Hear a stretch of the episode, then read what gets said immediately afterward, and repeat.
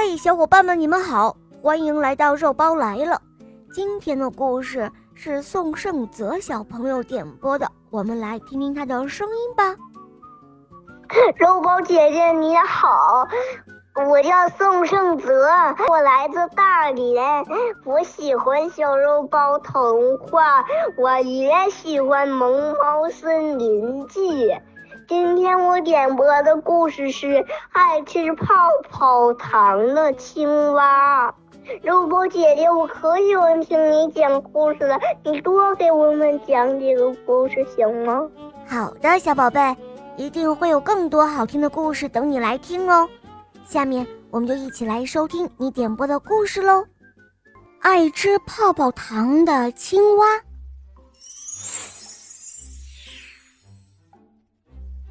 住在河边的那只青蛙，它最爱吃泡泡糖了。它那一张阔阔的嘴巴里，一下子能扔进五块哦，不是十块泡泡糖。它嚼啊嚼啊，随后就吹出一个个又大又圆的泡泡。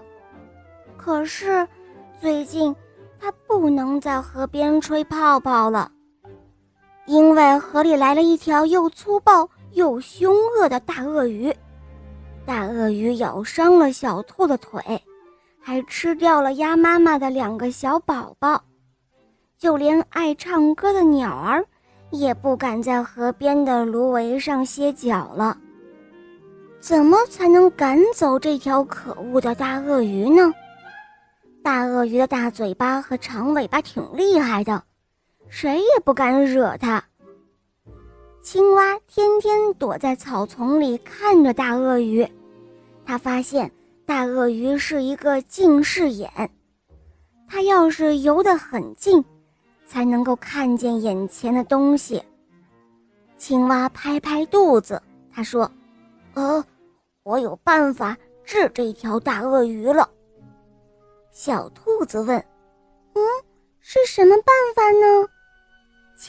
说：“请给我准备一些泡泡糖，要很多很多哦。”小伙伴们不知道青蛙说的是真还是假，但还是给他准备了好多好多的泡泡糖。第一天，青蛙到河边，他往嘴里放了十块泡泡糖，十块白白的泡泡糖，他嚼得真开心。后来。他屏住了呼吸，吹了一个很大很大的白颜色的泡泡。大鳄鱼游到了岸边，它看到有一个白白的大东西，却不知道是什么。它想，也许是天上的云朵掉到了河边，干脆捡回家洗澡用得了。于是他游了过来，伸长了脖子一瞧。它的长嘴巴碰到了大泡泡，只听“啪”的一声，大泡泡碎了，黏黏的泡泡糖糊住了大鳄鱼一嘴，它的鼻孔也被糊住了，连气儿都透不过来了。大鳄鱼洗了很久很久，这才把鼻子上还有嘴巴上的泡泡糖洗干净。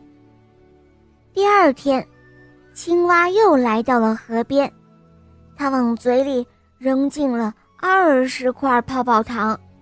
这二十块红红的泡泡糖，他嚼啊嚼啊，嚼得真开心。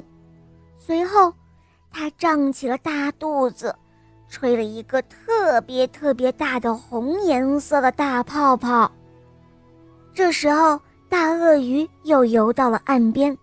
他看到了那里有一个红红的圆东西，他以为是太阳落到了河边。他想，要是把太阳牵回去，晚上就不用点灯了。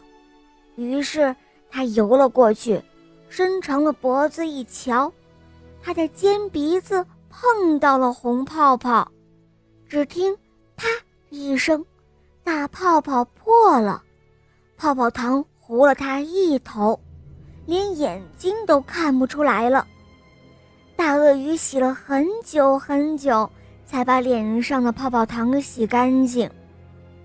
第三天，青蛙又来到了河边。这一次，它往自己那宽宽的大嘴巴里扔进了三十块泡泡糖，三十块绿绿的泡泡糖。它嚼啊嚼，吹啊吹，吹出了一个极大极大的绿颜色的泡泡。这时候，大鳄鱼又来到了河边，它以为那是一棵绿色的大树，它想靠在大树上乘乘凉。大鳄鱼刚转过身子，往绿泡泡上一靠，啪一声，绿泡泡破了。泡泡糖糊得它满身都是。这一次，大鳄鱼洗来洗去，洗不干净满身黏糊糊的泡泡糖，那些苔藓还有杂草、小虫子都粘在了它的身上。大鳄鱼没有办法，哭着离开了这儿。它再也不敢待在这里欺负小动物们了。好了，伙伴们，今天的故事就讲到这儿了。宋胜泽小朋友点播的故事好听吗？嗯，你也可以让爸爸妈妈来帮你点播故事哟。更多好听的童话，可以打开公众号搜索“肉包来了”，在那儿给我们留言关注我们哟。或者在喜马拉雅搜索“小肉包童话《恶魔岛狮王复仇记》，和小肉包一起来探险哦。好了。小宝贝，我们一起跟小伙伴们说再见吧，好吗？小朋友们再见了。嗯，宝贝们，我们明天再见，拜拜。